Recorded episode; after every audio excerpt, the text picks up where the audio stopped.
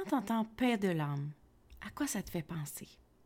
Es-tu habitué d'entendre trouble dans tes pensées, euh, cerveau ou hamster qui court trop vite? Es-tu habitué d'entendre je recherche la paix d'esprit? Mais qu'en est-il de la paix de l'âme? Est-ce que tu t'es déjà posé la question? Est-ce que tu as une idée? Qu'est-ce que ça pourrait bien être? On en jase tout de suite après l'intro.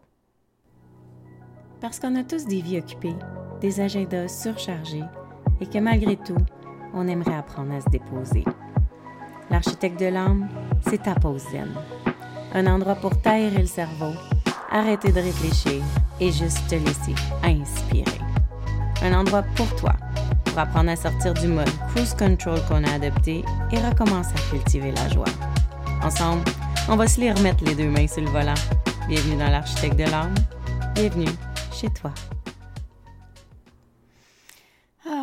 Paix de l'âme. Je pense qu'on recherche un peu tous d'avoir cette espèce de paix à l'intérieur de soi qu'on pourrait nommer aussi liberté.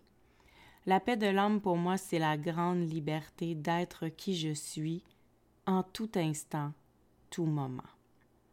Et comment être qui je suis à tout instant et à tout moment? Ben, c'est simplement d'être aligné sur mes vraies valeurs. Mais il y a tellement de choses qui viennent nous désaxer, nous désaligner et nous faire divorcer de nous-mêmes que prendre le temps de se ressourcer à qui nous sommes intrinsèquement à l'intérieur devient des must, devient pertinent. Je le dis souvent, le monde va vite. C'est pas la vie et le temps qui passent vite, c'est l'énergie qu'on a, les Nord-Américains, qui fait que tout doit aller rapidement.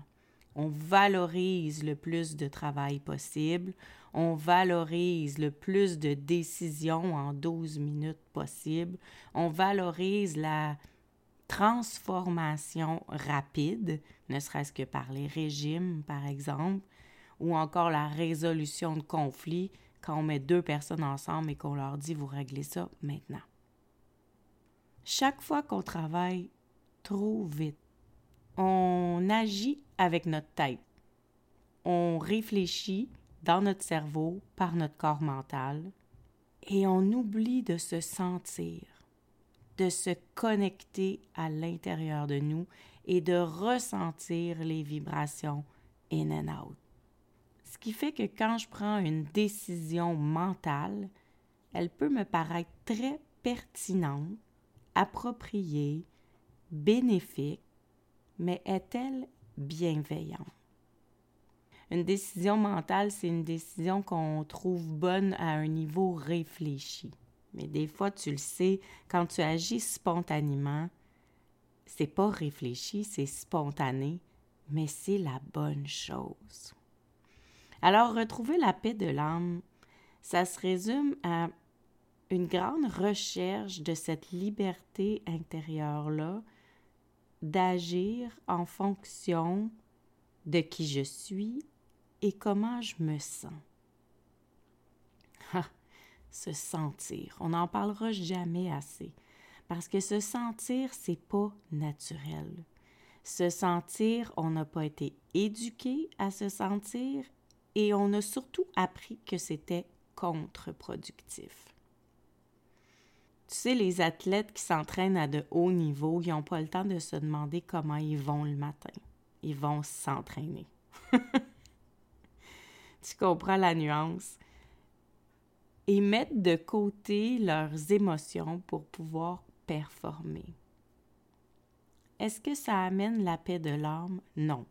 Ça amène une grande satisfaction, une grande joie, une grande fierté et le dépassement de soi ce qui est tout à fait magnifique.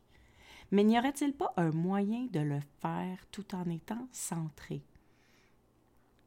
N'y aurait-il pas un moyen de pouvoir être conscient de comment on se sent tout en choisissant que ce n'est pas le moment de vivre les hauts et les bas émotionnels, autant positifs que négatifs? Parce que Remets-toi dans la peau d'un athlète qui voyage pour aller s'entraîner à l'extérieur. Imagine que tu dois aller t'entraîner au Japon au printemps. Tu débarques de l'avion, puis on te dit, tu as une pente de ski à descendre maintenant. Tu dois performer maintenant. C'est pas le temps d'être ébloui par le paysage des cerisiers en fleurs, du lever ou du coucher du soleil, de l'odeur. Non. Tu dois mettre tes bottes puis descendre la pente. C'est triste parce que combien de fois tu peux avoir fait des trucs que tu n'as pas savouré parce que tu devais performer? Combien de fois tu as fait des trucs? Le faire, c'est super. Ça nous aide à avancer, à progresser, à monter les échelons. C'est une étape de la vie terrestre très importante parce qu'on est ici pour faire des trucs. L'important, c'est de décrocher, ou plutôt de faire la nuance entre le faire pour me prouver ou le faire pour avancer.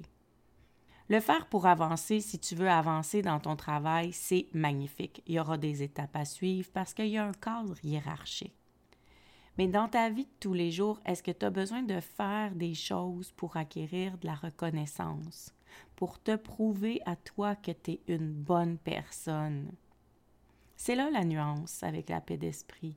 C'est qu'on est venu mélanger la performance avec l'être. On est venu mélanger la performance avec la puissance.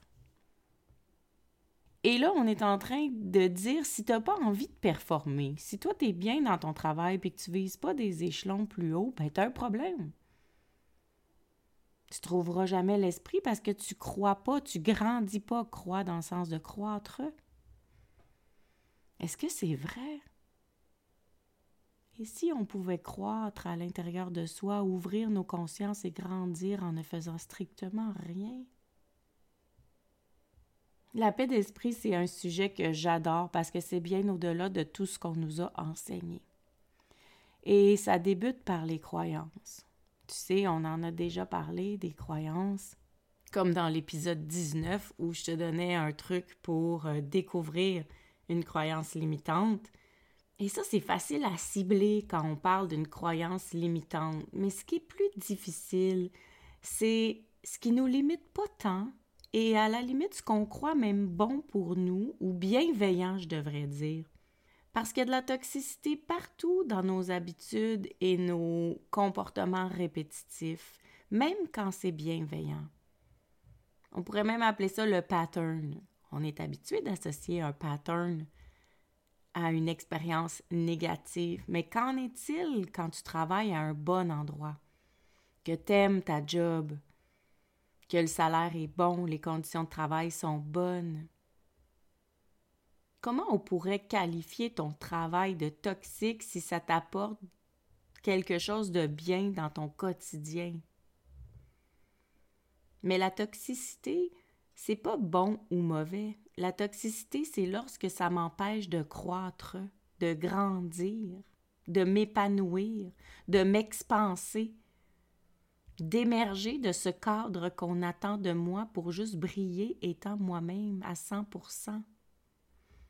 Alors même une bonne chose, un bon emploi par exemple, peut devenir toxique pour toi parce que ça t'empêche d'être aligné à qui tu es à l'intérieur. Alors, sans le savoir, sans être conscient, tu te lèves tous les jours avec le sourire en allant travailler et pourtant tu es vidé à la fin de ta journée. Pourtant, tu manques d'énergie et peut-être même de vitalité. Pourtant, tu te sens pas libre. Pourtant, tu n'atteins pas cette paix d'esprit que tu recherches. Ben, c'est tout simplement parce que tu es dans un monde physique dans ta réflexion. Tu n'es pas dans une recherche de paix de l'âme. Et tu te rationalises. Ben non, je peux pas me plaindre. C'est une bonne job. J'ai un bon fonds de pension. Ça paye mes comptes. Ça me donne des extras. Ça permet aux enfants d'aller au collège privé. Et toutes les fois où tu te rationalises, tu éteins ta paix d'âme. Tu dis à ton âme, de ne pas briller trop fort pour que tu puisses cadrer dans le moule et dans ce que la société attend de toi. Un autre bel exemple que j'aime beaucoup, et ça, ça m'est arrivé une ou deux fois dans ma vie, c'est d'avoir des conjoints que tout le monde aime. Tu sais, le genre de conjoint, ah, il est donc beau, il est donc fin. Toute la famille l'aime, les amis l'aiment. Et tu vis vraiment une belle vie heureuse. Mais tu te sens que cette personne-là n'est pas à la même place que toi. Moi, j'avais pas les mêmes aspirations que le père de mon enfant, par exemple. On voulait aller dans des directions un petit peu opposées, et même si on s'adorait, bien, on a décidé de se laisser parce qu'on était non bénéfiques l'un pour l'autre. On s'empêchait de se réaliser dans notre pleine vibration, dans notre pleine croissance. C'est sûr, tu vas me dire, c'est facile à dire, vous étiez jeune, vous aviez encore tout à apprendre. Plus tard, avec le temps, peut-être vous auriez pu faire des concessions. On n'en est pas là. On est au moment où tu réfléchis et que tu veux aller au-delà de la réflexion mentale, que tu veux descendre la réflexion dans ton cœur, dans ton ventre, pour savoir si ça parle à tes tripes, pour savoir si tu te sens en plein alignement intérieur dans ta job avec ton conjoint, dans ta maison, dans ton pays. Je ne sais pas si tu as vu le documentaire de Robbie euh, Williams, le chanteur, c'est incroyable parce que sa plus grande douleur dans sa vie, c'est qu'il était une star mondiale alors qu'il se sentait pas reconnu par son propre pays. Alors lui, pour lui, vivait une vie désaxée, désalignée parce qu'il se sentait pas reconnu de ses pairs. Et lorsqu'il a déménagé, lorsqu'il a été euh, aux États-Unis, parce qu'il vient de l'Angleterre, eh bien, il s'est senti plus accepté, et son processus a commencé tranquillement à se faire pour qu'il puisse ressentir la douceur à l'intérieur de lui et que la satisfaction puisse s'installer. Mais avec le temps, ce sera plus une satisfaction qu'il va rechercher, ça va être la paix de l'âme. Être content de ce qu'on a sans chercher plus, c'est la béatitude.